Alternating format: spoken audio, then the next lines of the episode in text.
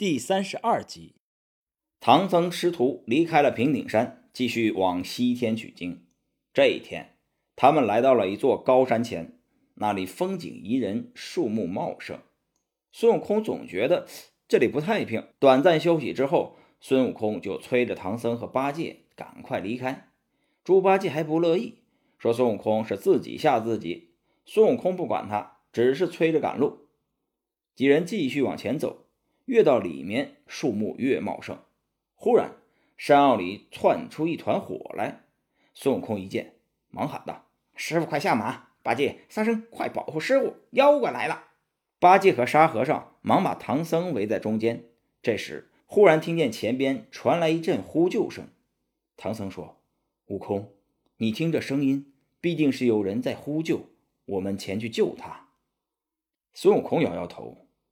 这荒山野岭哪有什么人呢？一定是妖精，别理他，我们还是赶路吧。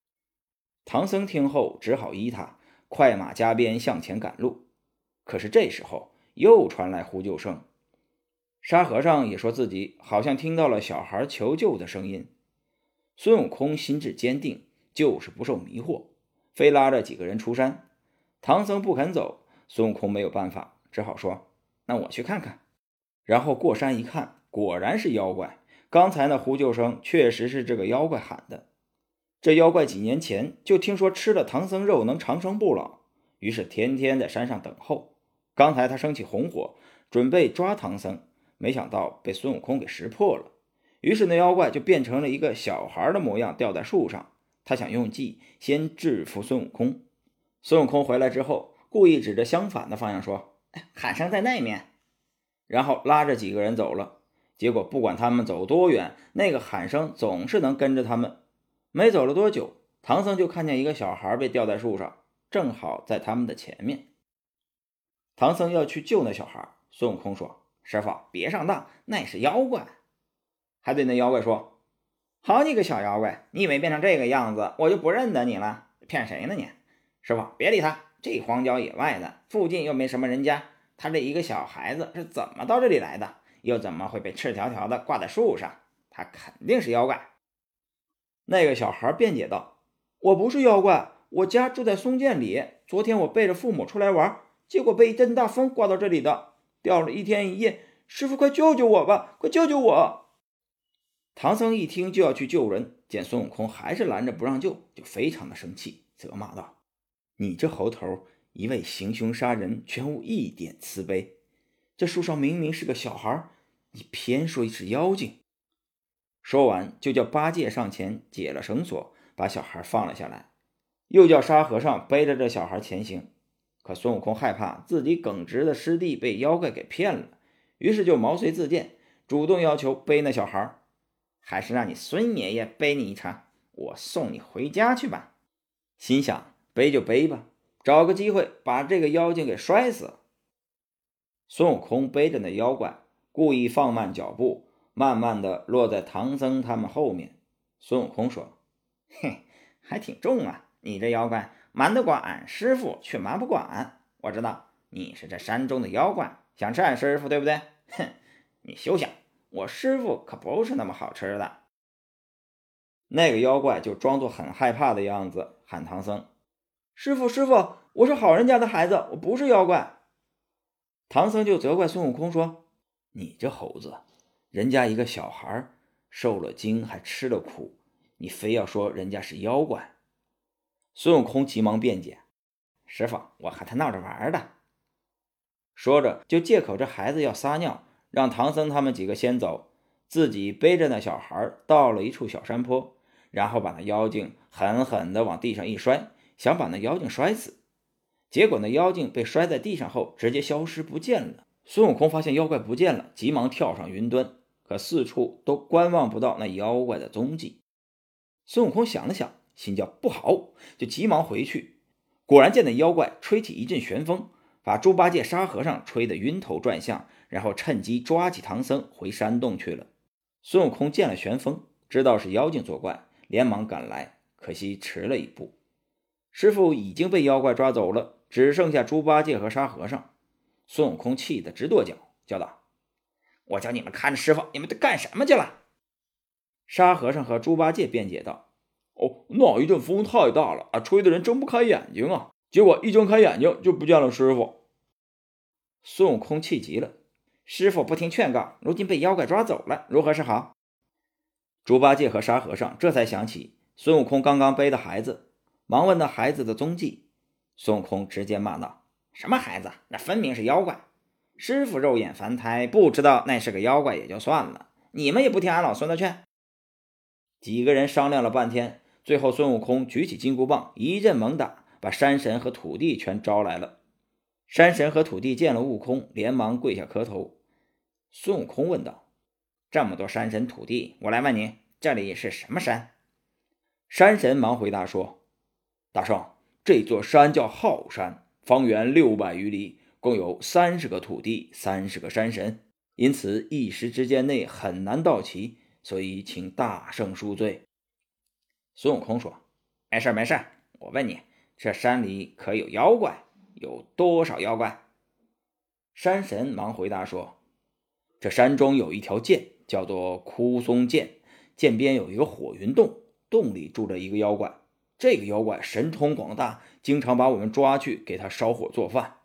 小妖怪还经常找我们的麻烦，要我们交保护费，不给他们呢，就要拆毁了我们的庙宇，剥光了我们的衣服。哎呀，大圣，你帮帮我们，收了这妖怪吧！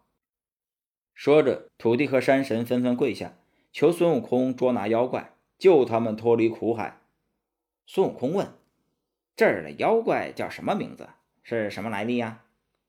土地说：“呃，说这妖怪啊，大圣或许知道，他是牛魔王的儿子，号称红鹰大王，小名是红孩儿，在火焰山修行了三百年，练成了三味真火，神通广大。牛魔王特地派他来镇守此山。”孙悟空听了山神的话，非常的高兴，对八戒和沙和尚说。嘿，哎，师兄弟们放心，师傅有救了。那妖怪绝对不敢伤师傅的。这妖怪和俺老孙有亲，论辈分，我还是他叔叔呢。猪八戒不相信，这儿离花果山还远着呢，有什么亲啊？即便是有亲，还能到这儿啊？别拿我们开玩笑了。孙悟空解释说，五百多年前，牛魔王和俺结为兄弟，他是牛魔王的儿子，论辈分，我可不就是他叔叔吗？沙和尚有些担心，常言道：“三年不上门，亲也不是亲。”这么多年了，人家还认你吗？三人决定去看看，告别山神和土地，牵着马，挑着行李，循着涧边向前寻找。见涧边有一座石板桥，桥下就有一个山洞，一块石碑上刻着“枯松涧火云洞”六个大字。孙悟空让沙和尚看守行李，自己和猪八戒来到洞口。喝令看门的小妖怪进洞通报。那妖怪抓到唐僧后带回洞里，只见一群小妖围着唐僧，个个都是小孩模样，聪明可爱。唐僧怎么也不敢相信这些孩子都是妖怪呀！一个小妖怪说：“大王哥哥，听说吃了唐僧肉可以长生不老。”那大王说：“我早就知道了。”他正叫小妖打水，准备把唐僧上笼给蒸了吃，忽听小妖前来报告。说有个毛脸雷公嘴的和尚带着一个长嘴大耳的和尚，正在外面要师傅呢。他忙提着火尖枪走出洞去，高喊：“什么人敢在这里捣蛋？”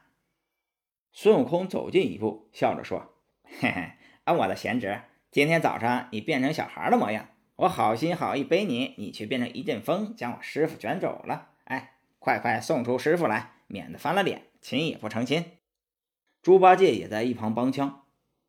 红孩儿一听，大怒道：“胡说！谁是你的亲人？谁是你的贤侄？”孙悟空一听，觉得不对劲，说：“你不认得俺？”红孩儿一口否认：“不认得。”孙悟空又说：“你父亲没给你提起我？”红孩儿一听就笑了：“我父亲没事提你干什么？”孙悟空说：“贤侄不得无礼，我是五百年前大闹天宫的齐天大圣。”曾与你父亲牛魔王结为兄弟，那时你还没出生呢。红孩儿不信，哼，你这么说就是想变着法让我放了你师傅。孙悟空又近前一步，说是救我师傅也不假，快快把你祖师爷爷送出来吧。红孩儿哪里肯信呢？猴头，你欺我年幼，我绝不饶你！看枪！话刚说完，挺枪就刺。孙悟空没把他放在眼里，你小小年纪怎么这么无礼？红孩儿不理他，直接刺向孙悟空。孙悟空一躲，猪八戒直接伸手抓住枪头。哦，你这孩子啊，真不懂事儿。他是你孙大圣，我就是你猪二叔啊！快准备酒席给我们接风啊！红孩儿不搭理他们，被他们一口一个叔叔闲职的弄得火大，直接喷出三味真火，将猪八戒身上的衣服都给点着了。孙悟空和猪八戒狼狈的逃走。红孩儿见猪八戒和孙悟空被自己赶走了，很高兴，带着一群小妖怪回了洞府。进洞之后，直接对唐僧说：“哎，老和尚，你那两个徒弟被我三味真火给烧死了，没有人来救你了，你等着被吃吧！”哈哈哈哈。唐僧被红孩儿一番话吓得不轻，念了一句阿弥陀佛。孙悟空和猪八戒回到了放行李的地方。好不容易才把猪八戒身上的火给扑灭了。孙悟空和沙和尚嘲笑猪八戒被火烧得很狼狈，猪八戒则埋怨孙悟空没有给红孩儿说清楚，结果亲戚关系都没攀上，师傅没救出来，自己还差点折进去。沙和尚笑了半天，忽然想起来说：“大师兄，那红孩儿不是火势凶猛吗？何不取相生相克之法，取一些水过来，把他的火给扑灭？师傅不就有救了吗？”孙悟空和猪八戒一听，大呼有道理。本集播讲完毕，感谢您的收听。